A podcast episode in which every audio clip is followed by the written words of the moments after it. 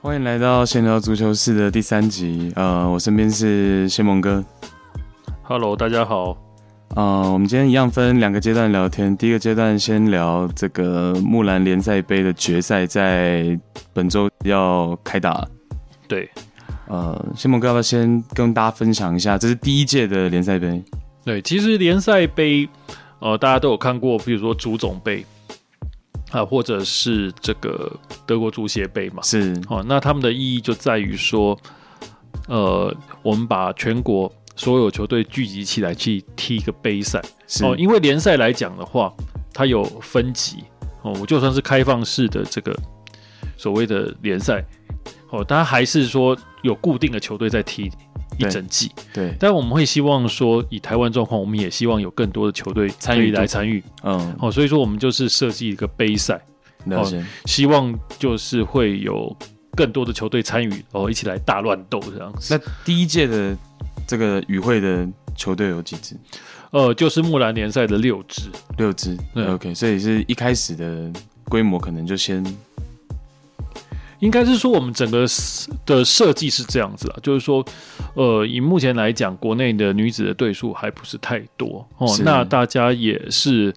比较少，就是呃各个级别的球队混在一起踢。哦，那当然我们会希望说扩大参与嘛。那一开始扩大参与，我们当然是先从自己呃比较熟悉的，哦或者是比较顶级的这个联赛的领域。哦，来做。那我们一开始先想要设计的一个又类似美职季后赛的概念，啊、我听先蒙哥聊过嘛，就是呃，希望也是让联赛的后半段的球队对他们能够在呃，就是例行赛结束之后，他们还有上诉的机会。呃 OK 对，因为我们知道美职来讲，他们呃美国式的就是它会有一个例行赛，对然后打完以后，大再来打这个 tournament，就是季后赛打上去是这样子。那这个有一个好处，当然就是可以增加一些看点。好，那我们木兰联赛只有六支球队而已。对哦，那有的时候联赛的缺点就是说，我打到后面，如果万一后面几支球队哦，他没有说所谓的升降级或者是怎样的一个状况的话，你剩下的有点像是垃圾事件 OK 哦。那你当然会想要力图振作，但是基本上你是没有办法杀到积分榜的前半段，因为你已经跟前面差太远。是那有联赛杯的话，他们等于是除了我原本的联赛之外，我还有另外一个多了一个 trophy 可以对我争多了一取个 trophy 可以争是取。那另外一方面，呃，杯赛跟联赛是不一样的，一场定胜负。好、那任何人都会有机会，即使是弱队，我只要在那场比赛，我能够投入所有的资源，我可以调整的好，我都有机会去打赢赢强队。那了解对我赢强队的话，当然一方面我对自己的这个球迷有交代，那另外一方面我也可以争取更多的荣誉啊，或者是收入啊，哦，来让我的赞助商觉得我应该更被支持哦，所以说我们才会做这样子的一个调整。 OK，所以说这个还是等于是额外一个，有点还是像是呃，我们知道的这个五大联赛，它还是会有它的杯赛的，其实概念还是对，想比法较很接近像这样子。哦、对，而且以足协来讲，他们也希望说，呃，我们要为未来的所谓的女子亚洲赛做准备。哦，那因为女子亚洲赛的话，呃，一开始一定都是各国联赛的冠军，对、哦，或者是各国杯赛的冠军。哦，那我们也是希望说，借由这样子的一个模式哈、哦，来让我们的球队是有机会跟呃亚洲赛来做接轨。了解，所以未来可能会定在联赛杯的冠军去参与。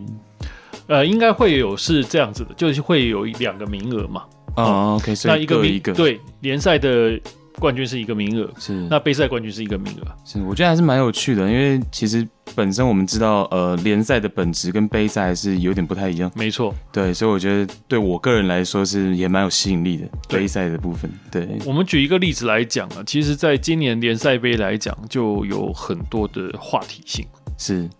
虽然说我们在我们都知道，在木兰联赛近几年来讲，最强的就是蓝鲸跟花莲这两支对，哦。那你可能在呃联赛打到一半的时候，你会发现说是这两支再加上雄战这三支球队，好像已经跟别队有点拉开了。两个集团的这样，对嗯，但是我们有季中的转会嘛，那其他的球队，我们也希望说他们能够刺激他们多努力哦。那你有一个联赛杯的话，其实他们就愿意去补强自己。所以说，我们在今年来讲，我们就补进了一些洋将。是哦，举例来讲，桃园国际补进了一个普益，哦，那个皮塞马呀，哦，这一个选手，哦，他是泰国的国脚，现役泰国国家，现役泰国国脚是，而且他是，呃，你查一查维基百科，应这个应该没有错了，只要维基百科是正确的，他应该是目前整个泰国有史以来进球数最多的一个球员，女子球员，女子球员是在国际赛里面。是，那对包括呃香港的国门也对，呃，除了皮萨马之外，哈、那高雄阳性是有引进一个呃，这若林梅里，哎哦，那这个若林梅里它的特色就是它是日本的呃福子联赛一级，了解，对这肯也等于是说，哎，蛮多球员在国外的球员也是蛮认同我们台湾呃女女子比赛的这个环境，可以这样讲的哦。哦那大家另外一个就是大家最近才在讲的，就是吴卓伟啊、哦，就是是香港的守门员，呃，哦因为他我们他我们的刚国门，我看到的访问里面是说，哎、我们台湾的整体的这个比赛环境会略比他们香港再好上一点，对，那这个其实今年来讲很特殊，是、哦，我们会找到这些球员有一点点意外，坦白讲，哦，诶就是怎么说， 呃，你如果要讲的话，我们台湾的水呃，目前在足球来讲，哦，水准女足在是亚洲可能算是第二级，第二集对，那泰国来说的话，他们的实力可能就跟我们差不多嘛，我们并没有比他强。了解，哦，那他们的国脚愿意来踢，哦，其实是等于是他不是去往上挑战，哦，他是但来平的，对平得过来，他想要出国，哦，想要寻找踢球的机会这样子。那呃，日本的那位若林美里，他更是往下走， 他是啊在这等于个、从第一集的对。他从第一集的这个福子一级，我们台湾的选手一般来讲了哦，大概过去呃日本是目前的水准大概都是在三级到二级之间。那那他来的主要原因，其据你实了解其是实他们都有一个共同的原因，啊非常凑巧，其实就是疫情。哦，就是疫情的关系，对，坦白来讲就是疫情。疫情不能说百分之百因为疫情，但是因为疫情发生了，所以说它让很多事情发生了改变。 OK，所以起因可能是这个对我我哦呃，我们举一个例子来讲，像呃日本那位若林梅里，原本他去欧洲挑战的，哦、他都已经跟欧洲球队有一个默契，他去加盟欧洲球队，是所以说他才决定要呃离开日本的母队嘛。嗯，那没想到就是说他已经安排好要去欧洲踢的时候，欧洲现在遇到了疫情哦，那这个疫情是蛮严重的，所以让他被迫只能留在日本。哦，那他在日本他也没办法出赛，那所以说刚好我们呃高雄阳信他有在找球员哦，那刚好就是借由这个 a s t e t a 这个品牌哦，接洽到去接洽到这位球员。哦，加上他有一个，就我们台湾也是有一些经纪人，哦， OK，他就是去刚好接洽到这个球员。哦，所以说，呃，就很刚好，我们就很荣幸去邀可以邀请到他来台湾来踢球。了解，所以呃，新木哥有了解到说，哎、像这样的一个球员来到台湾是，我们是比照办理嘛，薪资的部分。薪资的部分当然就是要谈合意啦。啊、哦哦，，对，那呃，大家可能不知道，就是说，以目前台湾来讲的话，我们运动员的最低薪资其实，呃，外国运动员的最低薪资其实是有点比照，就是我们的，呃，在那个移民移民法里面有一个就是外国的白领白领来来台湾嗯的最低薪资，所以说他的薪资其实。要谈的话，实际薪资我不知道了，是确是实都是不知道，但是应该是蛮高的，因为会高于我们那个白领的最低线。了解哦，那个台啊白领的 OK，最低线，我印象没记错的话，在台币在将近五万块一个月 OK，月薪。好对了对解，所以说其实当然他来有一些因缘在啦，是当然也这个，但是你的薪水也是要合意嘛。嗯、也增加了一些比赛看点。对，对，那像普义他在泰国本身就算是有名，他在世界杯也有踢进球啊，也有进过球哇那，所以说他也是一个有名的选手。是那呃，我觉得他来到台湾，它也是刚刚好，就是一定在薪水方面也是要谈过了。坦白讲是这样子，了解。那对诶、呃对于决赛呃蓝鲸跟花莲的这个对决，新梦哥有什么觉得诶、可看点？第一个可看点当然就是，呃，就是蓝鲸的那个守门员呢、吴卓伟，是、哦阿咪嘛。那蓝鲸在今年来讲的话，哦，他们之所以在例行赛会三战都都输给花莲，导致他们就是最后没有办法去争取所谓的例行赛四连霸。最重要一个原因就是，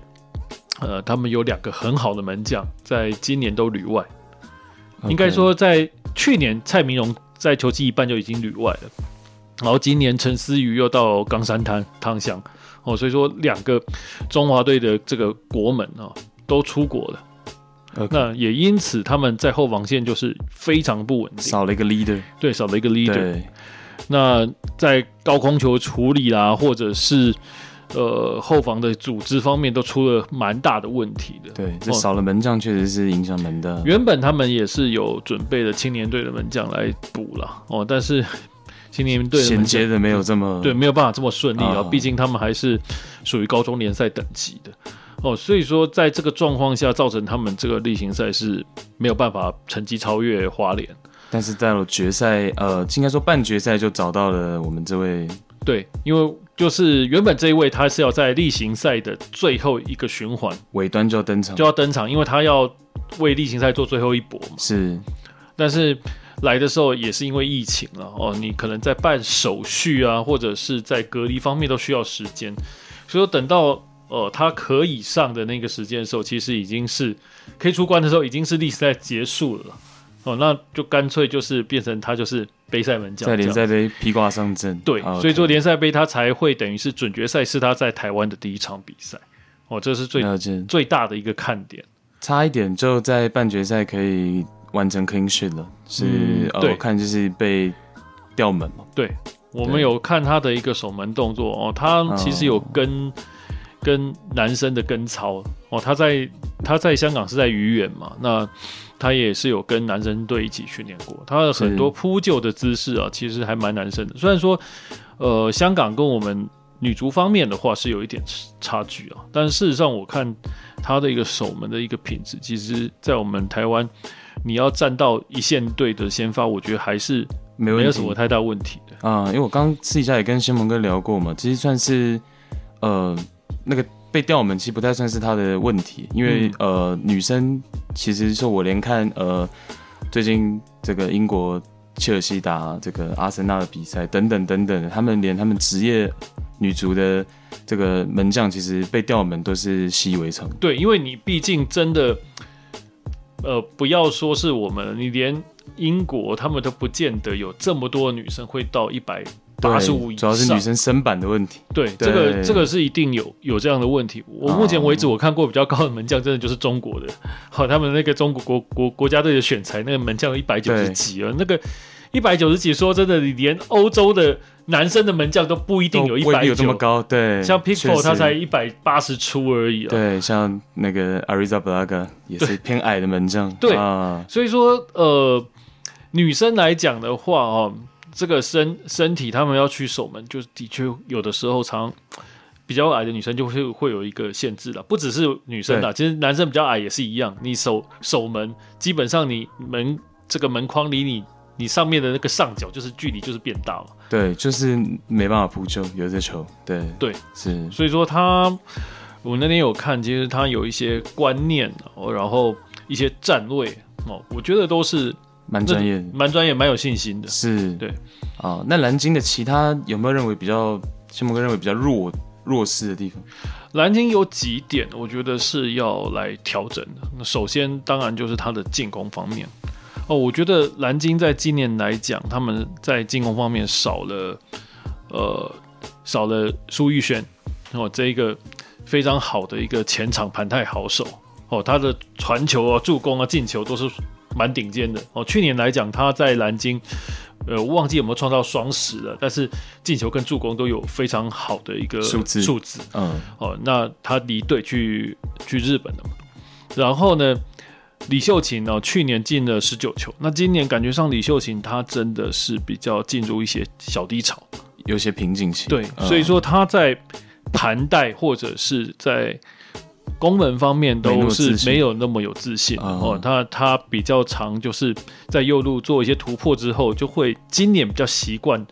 把球传出来。 OK，哦，了就没有解像过去一样他那么有自信在处理球。那所以说他在今年来讲，他的进球能力也减少了。那变成说，在今年来讲的话，蓝鲸有一点点把所有的攻击火力都过于压仰在赖了在包心选的身上。是哦，虽然说他嗯进了二十一球。哦，但是你会发现，就是说他在场上其实非常的辛苦，对哦，就从是比赛过程中也对，看得出来，嗯，嗯他几乎就是我呃球过半场之后，过了半场线之后，大家就找包心选的，对，然后开始准备要球给新选，是呃，球给阿包。那这样子其实他就我觉得就有点太累了哦，就是说大家都知道你球队要找这个好手的时候，就算他的射程在场，基本上我只要想办法让你拿球的位置是距离门框越远，你的对啊威胁性就一定是越小。让你拿球的越不舒服，就整个蓝鲸的进攻就会比较对困难。所以说你啊常会看到蓝鲸他的射门次数可能好比说一场比赛可能有十五次，也许阿包本身就超过了五次以过上半啊过半，甚至于呃，就是大部分的球都会交给他来处理。是那如果是这样的话，我觉得他的一个负担会很大了。哦，你其他的球员还是必须要挺身而出。哦，可能在跑位方面、盘带方面，哦，甚至于就是配合传球方面，都要给他一些支援。哦，你这样子才有可能是，呃，给他更多更好的空间，他的效率也会更好。哦，这一点我们在去年的蓝鲸是看得到的。那当然，今年他们有多了一个年年嘛，年金元哦，嗯，这个选手也是国家队的选手，那当然他也是非常出色的哦，醒吾的主力选手。那他最主要当然就是说，他必须要呃赶快跟这个球队来做一个适应，然后他的个性可能也要在呃积极一点去跟上哦。我觉得这个就会更好，要不然他以他的资质来讲，并不会比苏一轩要来的对差差嗯 OK，好所以说，这些球员关键球员的一个发挥，我觉得会很重要。对那呃阿包的压力应该也是会蛮大的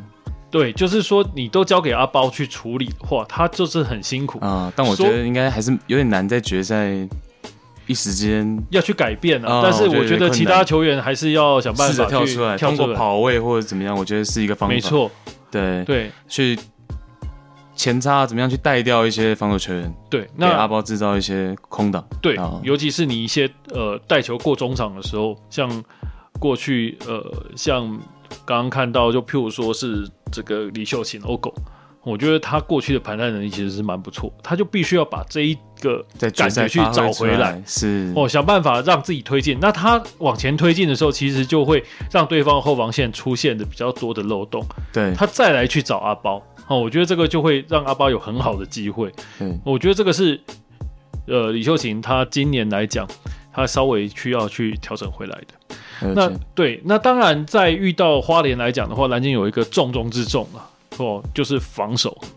他们要想办法不失球。哦，我觉得这一点不先失球，我觉得这个太重要。哦，那蓝鲸的话，今年当然他失球多，最重要的原因也是我们前面讲到的门将的问门题将的问题。哦，那除了门将的问题之外，有一个跟门将也不是百分之百重叠的问题，就是说禁区内的高度啊。哦，那花莲来讲，它有非常好的禁区内的高度，就是我们必须要讲的哦。它在国内来讲，它处理定位球，它有非常好的优势。诶但我看比赛的时候，我发现花莲一个就是他半决赛打桃园国际一个小的问题，就是他后卫在处理一些呃高空来球的时候，判断落点，半决赛稍微有一些失准。这是我看呃，对，啊那你要看它的上下半场了。哦，在半决赛里面的话，其实花莲有做一个很重要的辩证。调整，嗯，呃，就是说他们在上半场，其实他们是先落后给桃园国际的。对，台湾国际先进球。那这个进球延续到下半场的时候，花莲做了一个非常重要的决定，呃，就是说他们把陈雅慧哦调到前线。那陈雅慧的话，在这两个赛季的木兰联赛，她都踢哪里呢？她很有趣，她踢中卫或踢边卫，可是那一天把他摆到前线，大家都搞就是很可能对木兰联赛没有看久的哦球迷来讲，没可那么能了搞解错。陈雅慧是二零一七年的金靴，哦，所以是后来才转踢中后卫的。对，他在因他是因应球队的需要，因为是花莲其实有很多的进攻好手，尤其是去年哦，去年他们来了丁奇，来了陈彦平，他们在前场有非常多的进攻的利刃。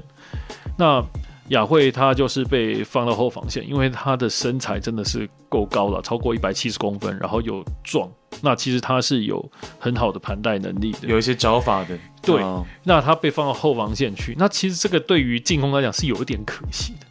哦，那他有这么好的能力，就在这关键时候，他就是被放上去。所以那一天是在落后一球的时候，对，他在下半场的时候被放到前线当中锋来用。 ，OK，哦，那他当中锋来用的时候，我觉得他有点打乱了，呃，原本桃园国际在后防的布局。忽然间来了一个抢点能力很强的，对不对，桃园国际他打三三后卫啊，他打是打一个三中卫。嗯，那他们一般来讲就是呃，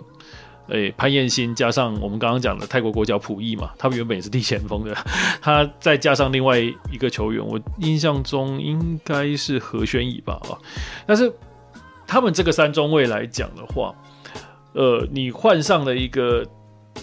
这个陈雅慧的话，就会让你。一时之间没有办法适应，因为他是一个高大又有突破能力的球员。对场上的沟通，中后卫之间可能就会出现一些问题，对，嗯，原本像是呃谭问宁或者是吴诗平，吴诗平比较接近所谓的强点型的前锋嘛，是他在前线，谭问宁也可以做球，但是基本上他没有像雅慧这么善用自己的身体，所以他在下半场我们可以看到花莲他怎么追平的，啊禁区内有一个球打进来在地上，结果李雅慧呃陈雅慧拿到球之后，他是转身射门，问题是对方两个人夹他是夹不住的，他还有办法转身到找到射门的一个角度这样。对身体很会扛，他的抗衡非常的好。非常好。对那那你到底是要用谁去守他？这是一个很大的问题，很容易乱掉。你你是不是要抓一个仆役去守他？就是你的最好的中后卫去顶他。哦，你没有在很快的时间做到这个应变，其实就会很对困难的、然后到后来的时候呢，在被进一球之后，他后来又拉到右边路打边，啊，他有边路冲击力，他也可以带球，哇，这就非常麻烦了。 ，OK，所以这有可能是呃花莲在半场的时候直接就做好的一个设计。没错，他们有就是赛前就是有准备一个 B 方案啊，只是说 OK，这那就是主帅非常漂亮的一个。以非常好的一个调安排度，对对哦，对那个调度完全是让对手是整个被打乱掉， OK 就是等于是说出现一个惊奇的状况。那可以说我们现在的这个呃木兰的水准也是蛮高的，我觉得如果主帅在半场能够做出这样的应对，对，我想说，啊呃，我们在木兰联赛里面来讲的话哦，每个教练都有他的特色，是哦，那呃，当然我不敢说每个教练就是以目前来讲，当然他们都是国内的一时之选了那目前来讲，我们的教练其实是比较没有所谓的一个专业分工化哦，所以说每个教练其实带这些球队都带算蛮久的，所以他们对自己的球员都算是非常了解，非常的了解。 OK，哦，那我可以说就是了解这个球队，所以说他们才会知道说怎么样做会有一个奇效这样子。那也因为陈雅慧这个辩证哈，哦其实从从这个桃园从一路从一比零变成一比三了、当然最后桃园还是攻回一球了。我必须对肯定说桃园其实是没有在放弃，这场比赛其实他们踢的是蛮好的，但是最主要还是那一个辩证真的是伤害太大，好、让球队是一时之间没有办法去适应的过来。 OK，那呃，我自己看花莲在最后，因为桃园最后不是追了一球吗？嗯，呃，我看是呃花莲的中后卫在最后这一球还是有点稍微太着急了，上场的稍微，这可能是他们决赛也要稍微再注意一点。就是我认为他们哎、在最后这一球可能是我不知道中后卫上可能有一些太过于着急的去呃上抢，导致失位了，才会让桃园最后这个林旭秋波进的那一球。就是我看比赛的这个稍微觉得哎、花莲好像这个地方在决赛可以再做的更好一点。不过我觉得杯赛就是这一点好看啊、嗯就是说，嗯，不要说是我们的木兰联赛，你去看欧冠来讲也都一样。我今天只要是进入了淘汰赛，在比赛最后的那个阶段，每个球员其嗯实有点慌，都会紧张啊、哦是没错，对，都会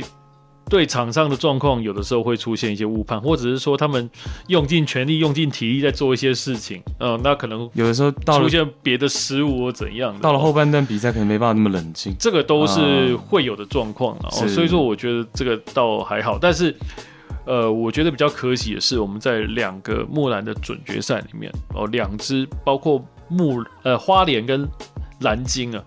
他们在例行赛的时候，其实几乎其遇到其他队常常是无敌的这种状态了。但是在这一个半决赛都，半决赛里面，也他先失球都都是先失球，而且都啊踢得非常的辛苦。对，哦，我就会感受到，就是说这种比赛的强度是有出来，在真提升有，的。确实有。哦，对那也让这个比赛会变得更加精彩。那我我觉得很推荐大家周日可以有空一起去台北田径场。对我觉得看比会赛看到一场可能跟联赛里面不同的两支强队的对决。对，因为它是个杯赛的决赛，就如对同我们在五大联赛看任何杯赛的决赛，欧洲任何杯赛的决赛，没那个错感觉我觉得会是一样。没错，对，那我个人会进场了。对，对那就欢迎各位观众哦， 就在礼拜六哦，十一月七号哦，到台北田径场 几点节目会跟大家在两点半开球。两点半但开是球？我们十二点半就开放观众进场。那、这一次比较特殊的是，当然我们有售票对啊、那呃，各位观众可以到这个 OQR 这个下载这个 app 好、然后去购买票券嘛。那我们都是用电子的票券。那售票的话，进来之后，其实我们有一个很不错的点子，就是足球好好玩，我们有个市集。哦，那那个市集里面有包括了很多东西，包括了你可以买到木兰联赛的商品哦，你可以看到里面有很多很精致可爱的一些球队的周边呐、哦，球衣啦，哦，呃，我们有一些球衣厂商也会在里面。哦， OK，所以看个比赛也可以带一些纪念品回去。对，那另外一方面还有一些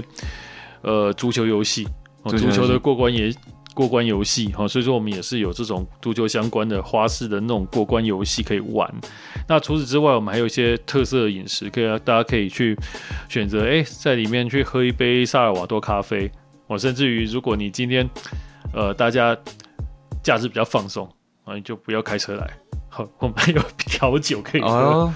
那确实是很有看球的氛围，我觉得。对对对，就是对你可以不要就坐公车来了哦，然后坐捷运来。那我们场内是有调酒的，啊、其实哦我我你可觉以得去买调酒喝，呃，喝萨尔瓦多咖啡，哦、吃热狗堡，我、其实是蛮不错的，很好玩啊我。我觉得得周日下午去享受一场杯赛的决赛，就在国内，就在台北，这么对，就是我觉得是非常值得去的。没错，对，嗯，可以顺便去玩啊。你如果是全家来的话，带小孩子，那小孩子可以玩，也可以吃东西哦。这个所有的一应俱全啊，所以说大家就早点进来哦，好好的玩，好好度过一个美丽的一个周末下午这样子。好的，那呃，这个我们粉专到时候也会送出几张票，详情就是大家看一下这个我的 fan page 这样。好，那呃，这个阶段先到这里，那等一下回来闲聊足球室。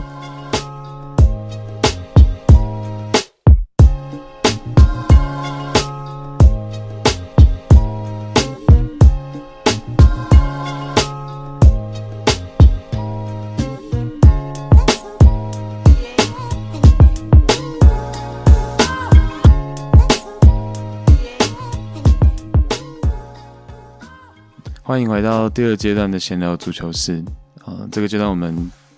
稍微轻松的闲聊一下、呃、近期五大联赛的事情。对，对有什么就聊什么了，对，轻松点聊，就是嗯杂谈。欧战也可以聊，什么都聊。对，小木哥先分享一下你昨天看欧战的。呃，其实我没有很认真看，我啊、坦白我也说，是昨天。对对，那半夜的时间，那其实这个时候，现在这个时候反而是我们应该要在 review 的时候。 那昨天欧战我看了一场印象比较深刻，就是德甲的这个门兴格的巴赫，啊啊，他嗯算是血洗矿工。六比零而打败嗯矿工。那因为在上礼拜他们对皇马零比二领先的状况下被追平嘛，对，哦，那那场比赛我有看，那呃，我会觉得说，其实今年的欧战真的还蛮有意思的。哦，就是说现在的欧战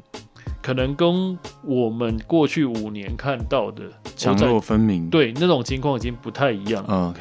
我们过去五年，我们可以比较明显的看到，就是哪几支球队可能在欧战占优势。那尤其是前三大联赛的球队，对，哦，那呃，所谓的前三大流呃联赛的球队，最简单的就是最简单讲了哦，英超就是 Big Six，哦，那可能西甲就是呃皇两个马德里，再加上巴塞巴塞隆纳嗯，那德甲就是他们的前两支，人家说德超那两支球队。是，哦，这几支看起来还是比较占优势，但是它明显的，我觉得它可能跟后面的像意甲的球队，哦，或者是德甲的其他球队，差距慢慢缩小。对差距嗯渐渐的缩小、哦。那很多球队其实在今年来讲遇到疫情的问题，备战也没有这么足，对，呃，我想备战是受到很大影响啊。那嗯任何球队他在备战的时候都有个节奏感，对，哦，那你可能所谓的备战，可能不只是球员的问题，可能包括你的转会哦，包括你的经济。整体部署都都被打乱掉。这可能也是差距缩小的原因之一。没错，嗯那所以说你会看到，在现在的这至少到目前为止的欧欧冠来讲，皇马跟马竞这两支球队，虽然说他们也是有赢球，但是他们在小组赛那种看起来已经比以前要辛苦了。对，哦，过去皇马或马竞可能在小组赛里面，你可能都会觉得说，大概在前三轮你就看得到他应该要轻骑过关，最少要拿到六分积分以上。但是前三轮这样打下来，这两支球队竟然都没有拿到那么高的积分。对，哦尤其是呃，皇马三连三连冠的那段时间嘛，对，小组赛基本上是蛮轻松惬意的。对，对，今年确实是也是一些呃伤兵啊，然后一些这种呃还没有衔接跟一些这个年轻一辈的球员，那你去年就算是 C- C 罗已经离队了，哦，但是皇马打小组赛还没有像今年这么辛苦。对，哦，你第一场比赛就输给矿工，然后第二场比赛遇到门兴还零比二，然后最后才呃，应该说门兴也算是自己也丢掉了那个江山了，对哦最后、嗯最后拿到一分的积分。那第三战皇马终于赢了，打败但了是也是非常吃力才赢的国际米兰。对，我们可以看到嗯国米可以说在今年这样补强之后，你真的在昨天看到国米对皇马，那真的是一场算是比较接近的比赛了。对，而且还没有卢卡库，嗯，呃，没有国米在欧战非常会进球的他们的当家中锋哦，所以呃还能。其实基本上也是显惜败了，对国米来说算是惜败。对，对，哦，所以说在那个小组来讲的话，变得蛮混乱的。啊、对，就是说每三队呃有，如果我没记错的话，应该是只有国米没有赢，是不是？呃，看起来是应该是这样子，因为国米如果国国米有赢矿工的话，他就有赢；但是如果没有的话，前三轮这样子会变成只有呃有最少呃皇马哦，然后我们可以看到包括了呃矿工，然后加上门兴这三队拿到三有拿到三分，对，，国米是没赢的。国米前两轮打门兴跟打矿工都是和局，对所以国米现在只有两分。对，所以说对你看这个状况有多混乱，你看到国米的阵容，你完全不会想象他在这一个小组可能是垫底的。嗯，我觉得呃，因为康泰是跟 Vidal 以前在尤文图斯共事过嘛，所以他今年又把 Vidal 找回去。但是我呃看今年国米的比赛，Vidal 在年纪上可能体能上面有一些呃出了一些问题，可能在比赛的中段就会有一些失衡。可以看到 Vidal，我今年在观察 Vidal 在比赛常常会有一些比较轻率的，或者是比较不是像他过去这么犀利的一些下铲的动作。其实秦帅的下场哦，嗯你问我哈、哦，我会跟你讲说，其这个是就是他的特色、啊，是啦，但是我 我会觉得今年呃体能上稍微感觉有也点失的衡确啦，就是说你在体能下滑的情况下，你反应比较慢，那你可能原本做到一些动作嗯是就会不 delay 犯一段，对对对对，那这个当然也可能会对他的能力造成一些影响啊。然后尤其是 v i d a l 他踢球算是蛮拼的，活动能力还蛮大的。对，但就是如果他，譬如说他像昨天在打皇马，他上半场就吃到一张黄嘛，嗯，这个可能会对这个国民的中场就会有一些比影较响。大压力。嗯对对对对对，就是我所以说，我觉得其实这一组目前呃拿两支球队能够晋级下一个阶段，我觉得还是还是目前还是比较保留啦。啊，但你们德甲的门兴门兴算是有一点小优势，对，对，呃，算是有他点小优三势场。比赛他没有输嘛，哦，又有拿到五一一场三分，所以他五分的积分基本上是领先的，对，而且重点他赢赢矿工赢的够多啊，他客在净胜球上面就没有什么压力。客场赢到六颗哦，那基本上他在这个小组他就有占非常大的优势，我觉得前三名是没有什么问题的啦。对，那这个也是我比较惊讶的。其实德甲联赛除了呃这两个赛季比较进步的，就是说除了拜仁多特以外，已经开始有球队可以渐渐的在小组赛甚至于淘汰赛里面有一些成绩了。对，哦，在德甲联赛，尤其是拜仁七连霸这一段期间，其实德甲联赛大部分还是 就是拜仁、多特跟其他哦，那其他的球队其实，在欧战大部分的成绩都不会是太理想。那也没那么稳定。对，那嗯至少在去年有多了一支阿比莱比锡。是哦那你可以看到这些状况来讲，可以代表说德甲也是在慢慢的往上走。竞争力慢慢有提升。对，嗯，那反而是英超，我觉得英超，呃，他们的确是比较辛苦，联赛的竞争力是稍微强一点，比较强，这是哦确实，这是确嗯实。松然后下赛的球队，赛程也比较密集。哎，没错，那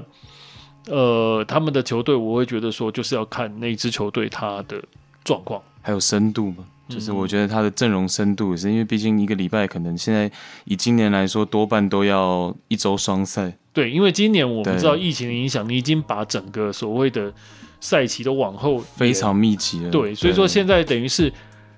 大家可能会发现，就是说，虽然说这个赛季目前是赛季开始而已，但是很多球队已已经经有开伤始兵的问题，伤病非常严重，对因为上个赛季停了一好长一段时间，你停了之后延到后面才来开季，你现在等于是其实你是把上个赛季没消化完的赛程那些的一些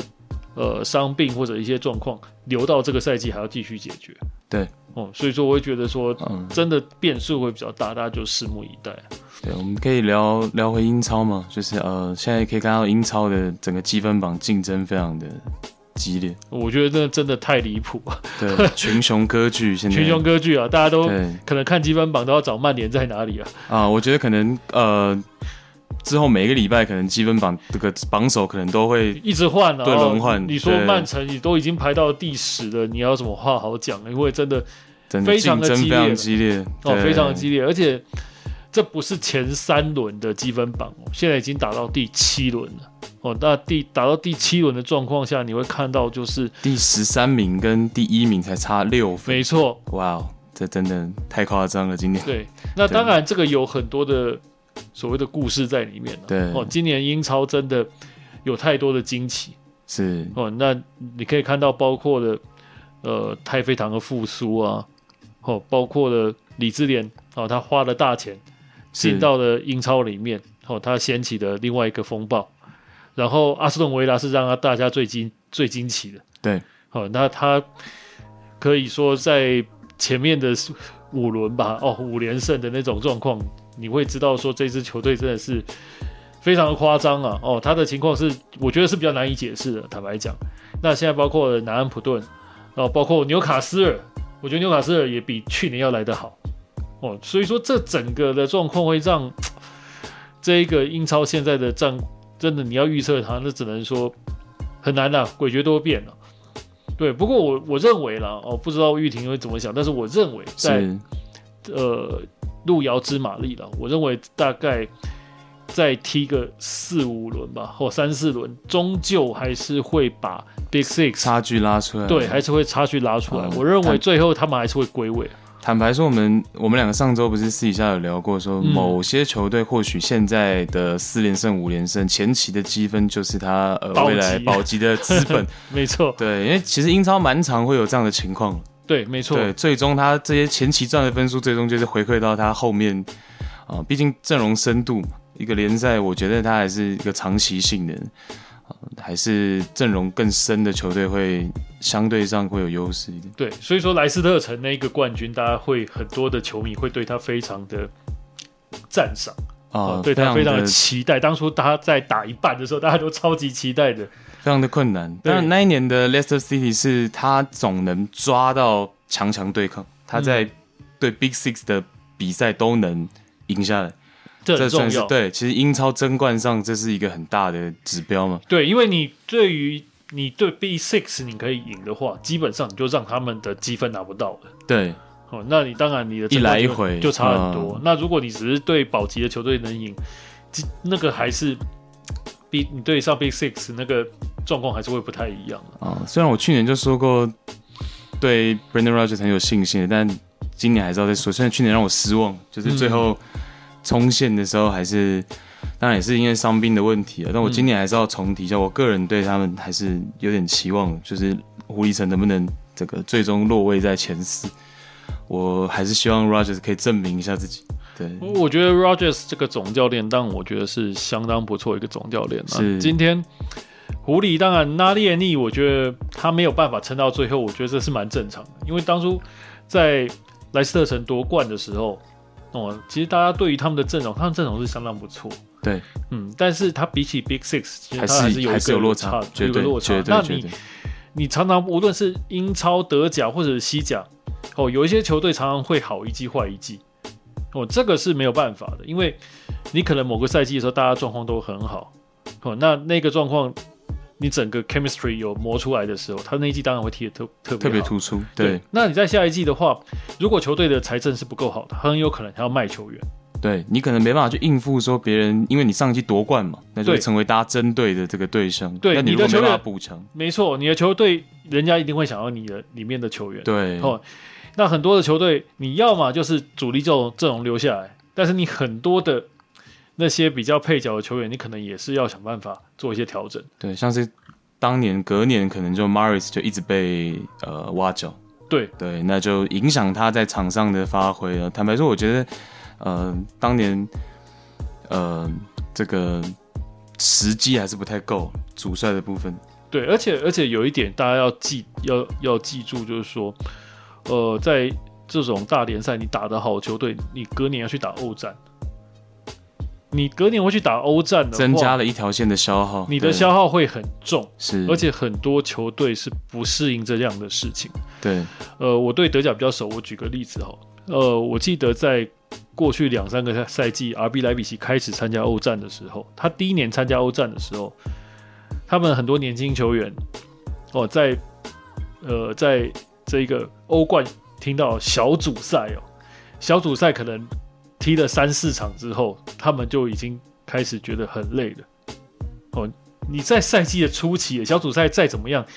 你踢的再长，也顶多到就是冬歇期前就要结束。对，哦，嗯，那为什么会有这个状况？其实球员的调整真的不习惯你不习惯哦，哦所以说他们会觉得嗯没错特别的疲累哦。那这个情况对于很多这种，尤其是这种可能前一年他不是大球队，他打上来这种欧冠等级的比赛的时候，他会变成他双线作战，这是很大的一个负担。对，突如其来的一个算是改变了，体力上要去应付。你对于嗯球队的阵容，这是一个很大的负担。是那还有另外一个是财政的负担。哦，那我觉得这个很有道理是，过去大家有知道德甲有一支很有名的球队叫温达不莱梅，是他去年就是这上个赛季一直在处于保级的边缘啊了。最终惊险保级的球队，对，那他在呃两千二零零八一零那个时候附近，他有一段时间是很不错的，是就欧是战球队，他是欧战球队，然后他可以踢到欧霸杯的，譬如说亚军，如果没记错，他一年有踢到亚军，但是他后来撑不下去哦，开始大卖球员。所以是财政上又失衡了。，对，那可能嗯大家会问说，你去欧霸杯，你可以踢到亚军呢、那那个财政难道没有一些人补强吗？你在欧霸也踢得不错，但是那个时候他们的 GM 就讲说，我们是踢得不错，可是当我在隔年我要呃我要踢这种欧战的时候，我知道我会有奖金嘛。那问题反过来，我那些球员要加薪，会有更多的球员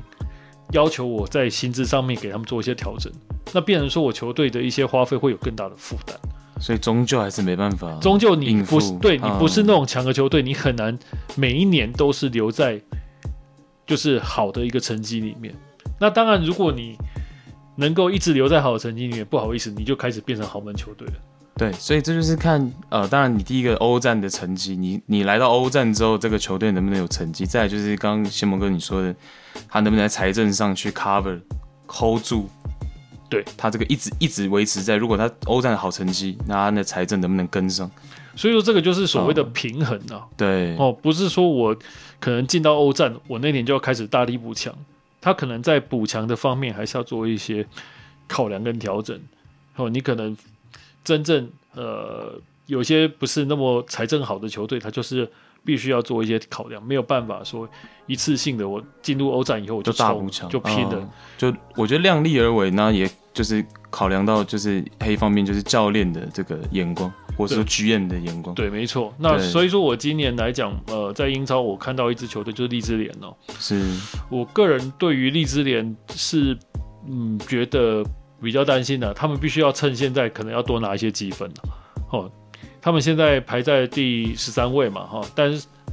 呃，在那个附近十二位、十三位的附近哦，但是我我必须要讲，就是说荔枝联这支球队，他在球季初，我认为他还是花太多钱了。是所以说老板是 Eleven Sports 的老板，那呃，我是不晓得他的底到底有多厚，因为他过去是也是做这种频道商，就是在呃，应该是说片商哦，他在买卖转播权出身不的。知道口袋到底有多深。对，我们不知道他口袋到底有多深，但是我知道的是，他在这个转会的净支出来讲，他就已经花超过一亿欧元了。好、那你这个赛季这一亿欧元最终最重要的，你要回回收的回来，就是你一定要保住英超的这个资格。对，这是首要嘛，再来就是看能不能以起码有欧联的这个，对对，欧联的资格可以踢嘛。对呃、所以说，我会觉得说他是我觉得这个赛季比较担心的。如果你这个赛季没有办法留在英超，你马上你的那个所谓的呃那个财政就失衡了。了解啊、呃我我我个人不是，我我不是我不是太不相信他能留在英超，但我对于他能不能最终在前前八会有一些，还是会有一些疑虑啊。我我坦白说，我不是特别看好，对，因为嗯虽然说我觉得像 Benford 这个中锋上呃上上上礼拜呃帽子戏法，对对打阿斯顿 villa 的时候是让我很惊艳的对哦、因为呃他其实过去在切尔西其实是呃完完全全不被看见的球员，呃可能在他的技术面啊，在他的这个速度啊、身体素质都没有特别好，所以大家其实没有特别看好他，但我我个人还是觉得。不太够用，就是我还是觉得以他如果要冲击前八的话、b e n f o r d 这个 striker 是呃还是不太够用。你也可以看到他其实呃打莱斯特城这场比赛的时候，他还是浪费掉了蛮多门前的机会，就说把握度上还是呃，我觉得他补了这么多位置，为什么？其实我老实说，虽然我很喜欢 Benford，嗯就是很励志的故事，他能够呃完成帽子戏法，但是我觉得就是怎么会没有去补到自己的九号位？就嗯对我来说是觉得呃我没有那么看好利兹联今年能够起拿到这个前八的好成绩的话，我会觉得我个人的看法是这样。对。那利兹联当然今年的目标，我觉得啦，就算他踢球很好看，他应该目前还是要以保级为最大的重心啦。啊、可能慢慢就会回到现实面。对，呃，所以说，我相信现在很多球队都，呃，在排名上面，大家可以看到，包括南安普顿，哦，包括了维拉这些球队，我觉得他们现在可能都还没有完全回到现实面上。我觉得是，我觉得是以这几队的这个阵容，应该都还蛮难 hold 到后半段。对，对我觉得有难度。啊，我觉得就像我们刚前面聊，我觉得呃，Leicester City 跟热刺是相对有机会一点。嗯，我觉得热刺今年要证明一下自己作为 Big Six 是不要去怀疑的这件事情，要再拿出一点成绩。我觉得，不过我觉得他们很有机会了。啊为什么？因为他们其实球队的体系一直都在，对，只是谁来当总教练的问题。呃，我我我是真的觉得，因为其实我在看，因为 Mourinho 今年有一个纪录片嘛，就是其实是算是热刺，他有帮呃帮整个热刺拍了个纪录片。在这个纪录片之前，其实我没有这么了解 Harry Kane 是一个呃这么好的算是副队长，或是这么好的领袖。嗯，我以前一直以为他不是，就我以为英英格兰的球员嘛，所以我我以为是呃没有这么职业的球员。是但今年我发现，其实呃，看完纪录片，还有包括他场上的表现，我发现他呃，起码今年可能他更成熟了，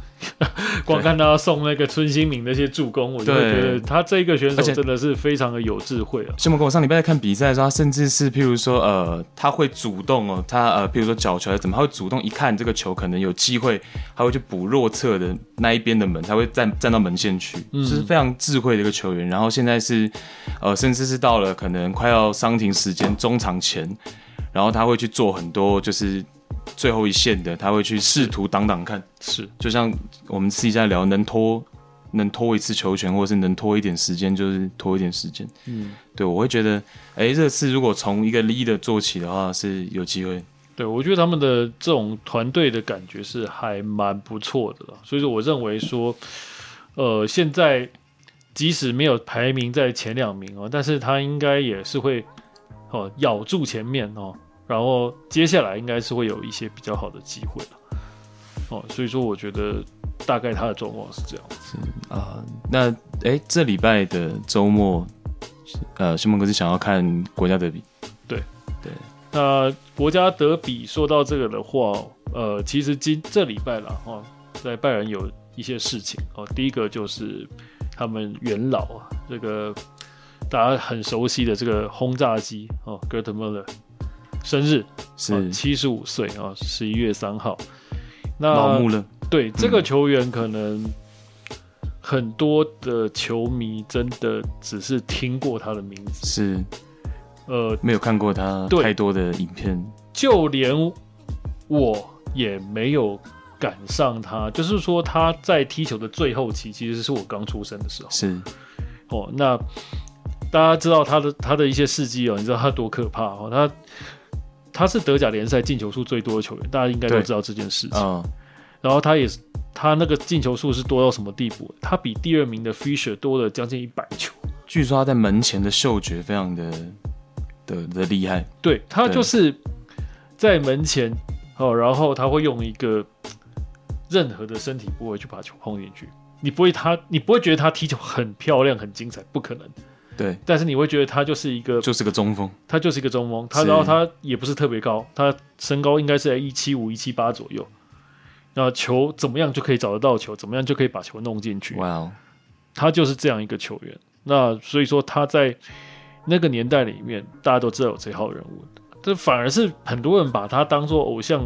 的这件事情，我觉得很少很少听过有点少，哦，因呃有为、点少因为如果那个时候大家讲到会进球、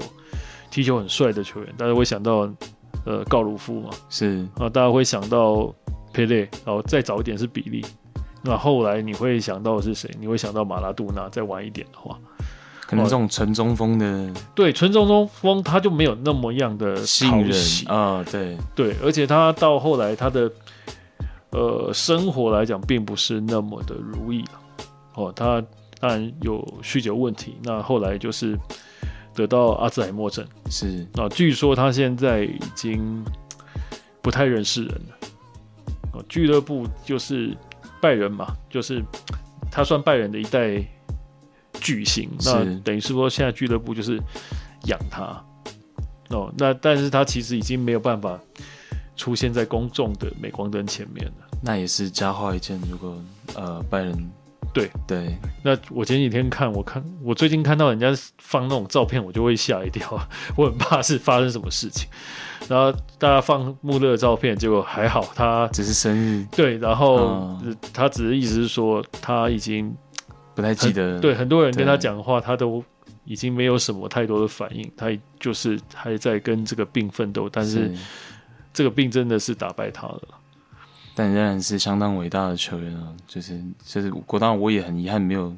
看太多他的嗯，他的对他的比赛应该就是一直进球，一直进球这样子。对对，因为我看到上礼拜有些人去哎提到他生日就去拿他跟这个 Lewandowski 去稍微相比相比较啊，不同同类型的嘛，对，不太一样对不太一样，Lewandowski 更全面。全面一点，他也能做很多别的事情嘛，嗯对在禁区外拿球啊，做更多的呃，而且 Lewandowski 高大哦，啊算一百八十五以上了，然后玉树临风。进球形式更多元。对，这样那 g e r m i l l e r 是就是从以前就是那种他他身高也不在那个时代不算太矮了，一百七十五、一百七十八，但是呃，他就是水桶腰，然后腿的比例短短的。对，但我觉得其实就是一个前锋门前嗅觉有他这么强就足以。对对，确实，然后他也真的是个 worker。你知道他们那个时代的时候，呃，其实毕根包华跟穆勒他们要进入职业的那个时代的时候，呃，那个时候德甲还没有职业联赛，才刚成立而已。这么早期，这么早期，真的哇哦呃，德甲是在六，我印象没错的话，六二六三赛季那时候成立的。然后，拜仁不是第一批进德甲的俱乐部哦，因为那个时候德甲联赛他们是讲说一个城市只能有一个俱乐部哦，用这样的方式去做名额上的分配，所以说拜仁一开始没有加入。是然后拜仁那个时候的青训队就有这两个球员，毕根包华跟穆勒。那那时候穆勒，毕根包华他平常在当什么？他在当那个保险拉保险的保险业务员。那穆勒他平常在做什么？他就在工厂里面做工。哦，那所以说他的个性一直是有那一种很朴实的一个工人的感觉。那他也不太擅长经营自己啦。哦，所以说他不像毕根包华，就是像一个巨星，人家就觉得他是 Kaiser，哦，他到哪里就是很很棒。可是跟他一起，呃，跟他一起攻攻城略地、建立工业的穆勒，却是一个非常非常低调的人是，啊。所以说他就是一个，为什么到现在大家对于他个人的风格跟印象没有觉得很深刻？哦，最主要还是在他场场上的那种进球表现，就是因为他是有是这样一个个性的人。哦，可以了解，所以是一体的了。对，OK。那另外一个拜仁的就是这礼拜的新闻就是阿拉巴的续约的问题，对，那阿拉巴的续约其实拜仁，你觉得我觉得走定了。你觉得走定了？ 我觉得但其实去年穆勒也是玩了一段时间，这个吊这个吊大胃口，最后还是续约，我我我觉得阿拉巴跟穆勒又有一点不不太太一样样。哦。是虽然说两个都是所谓的拜仁青训出身的，哦，阿拉巴也是拜仁青训，是，但是阿拉巴拜仁青训是他来到拜仁青训过了两个两三个赛季以后，他才上一线队。可是穆勒他不是，穆勒是从小在慕尼黑在巴伐利亚长大的，我懂，不太一哦样。这不太一样。对，等于是一个是待过，一个是但待过真的是出生对，从虽然说都从是青训队所谓的拜仁青训出身的，但是这两个人其实对于俱乐部的情感还是情有一感点还区是别有点差，嗯还是有点差别的。那呃，拜仁是不太留球员的一个俱乐部了哦，就是说拜仁会用一些亲情，用一些薪资结构去留你，但是他不会用一个不合理的薪资去留你。哦，了这解这件事情在拜仁跟 Tony Cross 的一个事情上事就情看上得就出看来，得出来。嗯好、基本上你跟他只要不要关系太坏，他也不太冰球员。他当初 Tony Cross 卖给呃皇马的时候，我印象中也是只有三千万还是两千万欧元而已，对，印象中应该是差不多。对，相嗯当的便宜啊。他们也不会因为这样去阻止他，即使知道说这个球员应该他的天花板有可能到世界级的巨星哦，但是他当初也是就让 Tony Cross 走。那阿拉巴，呃，要么其实是要跟他先续约了哦，但是连续约都谈不成，我自己我也觉得说有，些难度对，那我觉得，啊，因为阿拉巴现在才二十八嘛，而且坦白讲了，我我讲一个比较可能别人听大家会觉得有点刺耳，但啊是那你实话说呃，拜仁不缺钱呢、啊，说实在话是这样子，是哦，所以说阿拉巴的转会费有没有内币转会费，对他们来讲其实根本根本差距不大了解，哦。那必须要帮阿拉巴宣传一下了。其实其实他现在像皇马那些俱乐部对他有兴趣是非常正常的。非常正常，他才二八嘛，对，而且第一个二八，然他后第能二个踢这个，他可以打的位置太多了。边哦后卫能踢中卫，甚至能踢后腰，其实不止啊，这个其是实我们不止讲，是人家号称哦，这阿拉巴其实在拜仁号称就是除了门将以外，其他地都方能都踢过。啊。他几乎我播过的球赛，他大概只有正前锋跟门将没有踢过。了解，可主要他这个左右中后卫都左能踢，右中后卫都可以对踢，这他是有非常身体的重要强的韧度，然后有速度，哦，然后有脚法，那走位又很好，我觉得这是太多球队能够应用到的球对员了，，可以盘带对，然后左脚自由球也不错，可以尝试。哦，所以说这个球员是真的，我觉得到哪里都好用啊。是，我觉得或许是因为现在瓜迪奥拉跟曼城也没续约嘛，不然曼城可能也肯定也是瓜帅，肯定也我觉得阿拉巴也是蛮适合现在曼城体系的没球错，员。因为对阿拉巴他有几点嘛，第一个脚法不错，第二个他待过瓜迪奥拉的体系，对哦他了解，他非常了解瓜迪奥拉那些， 因为瓜迪奥拉在呃执教拜仁的时候就有强调过所谓的位置模糊化嘛，对哦，这点当然是跟穆帅是一样的，但是他的位置模糊化常常就让拜仁的很多球员他必须要去适应很多个位置，是阿拉巴就是其中一个很重要的。所以说你在拜仁那个时候，中后卫常受伤的时候，你会看到阿拉巴或者看到 Kimmich 去顶中后卫的位置。对，哦，那这一点其实他就已经去做过了，所以所说以这他个完全具备瓜帅要的一个特质，没错哦所以说对这个球员，呃，基本上出去我觉得是蛮抢手的了。对，嗯，那呃，当然球员走了会有一些舍不舍得，不得，但是也舍是不得祝 福他。但是我觉得拜仁绝对是不可能强留球员的，拜仁不是这样的一个俱乐部。了解。好，那这礼拜我们就先聊到这。嗯，OK，好，谢谢大家今天收听，那下次见。